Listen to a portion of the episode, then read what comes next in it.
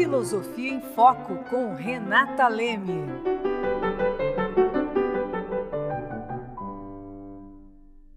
Olá, estamos aqui para mais um episódio e hoje vamos falar sobre o conceito de justiça na modernidade.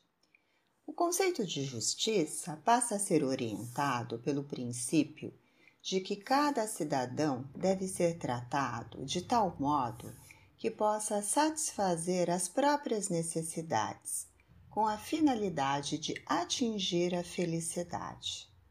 Três princípios, portanto, passam a ser consagrados: a autonomia dos indivíduos, ou seja, a faculdade de autogovernar-se e de assegurar a liberdade a igual dignidade dos indivíduos, a moralidade do indivíduo. O indivíduo é um ser moral e é regido por valores éticos sociais. Esse movimento dá origem a uma forma de governo em que todos são livres, a democracia. Institui-se o Estado de Direito, consagrando-se tanto os direitos privados quanto os direitos públicos.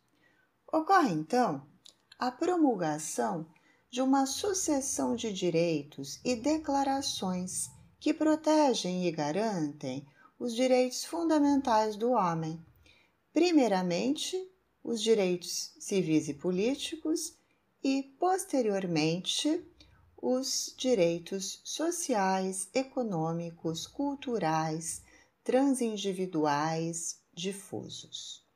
Dentre eles, destacamos os seguintes documentos: Declaração de Direitos, Bill of Rights, inglesa, Declaração de Direitos norte-americana, Declaração de Direitos do Homem e do Cidadão, Convenção de Genebra sobre a Escravatura, Declaração Universal dos Direitos Humanos, Convenção Americana de Direitos Humanos, Declaração dos Direitos da Criança e Convenção sobre os Direitos da Criança, Convenção sobre a Eliminação de todas as formas de discriminação contra a mulher e Convenção sobre a diversidade biológica, dentre outras inúmeras que se forjaram posteriormente.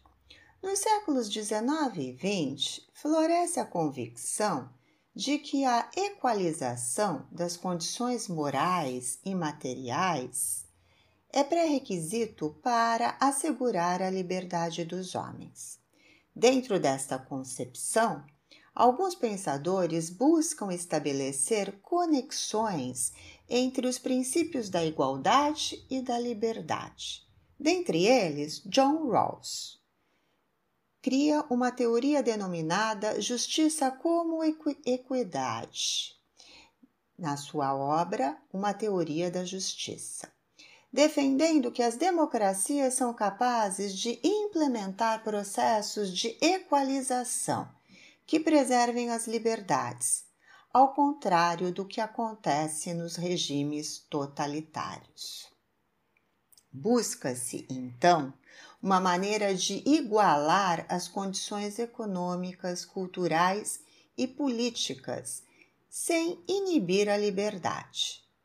As nações de hoje não poderiam impedir que no seu seio as condições não fossem iguais mas depende delas que a igualdade as conduza à servidão ou à liberdade, às luzes ou à barbárie, à prosperidade ou às misérias. Já destacava Alexis de Tocqueville na sua emblemática obra A Democracia na América. Rawls defende a aplicação de dois princípios Cada pessoa terá igual direito à mais extensa liberdade básica compatível com semelhante liberdade para as outras. As desigualdades sociais e econômicas devem ser arranjadas de tal modo que espera-se que sejam vantajosas para todos.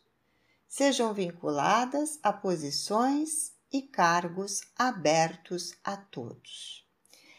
Prega o que ele denomina véu de ignorância, indagando qual seria o tipo de sociedade que as pessoas construiriam com base num contrato se nesse momento desconhecessem completamente as suas posições de classe e as suas vantagens ou desvantagens derivadas de fatores naturais ou sociais. Em outras palavras, o sujeito irá imaginar-se em qualquer posição no sistema de relações sociais, o que o ajudará a definir as piores posições aceitáveis para um membro daquela sociedade. Assim, a liberdade para Rawls é impensável sem se estabelecer as condições mínimas de igualdade, tanto no âmbito moral quanto material. Dessa forma, cabe ao Estado promover as condições mínimas de igualdade, formal e material, implementando políticas públicas, elaborando normas jurídicas, direitos e aplicando-os de modo que consolidem a equidade entre os diversos atores sociais, assegurando a liberdade de todos, ou seja, a cidadania. Espero que vocês tenham gostado do tema de hoje e nos reencontraremos em breve para abordar novos assuntos.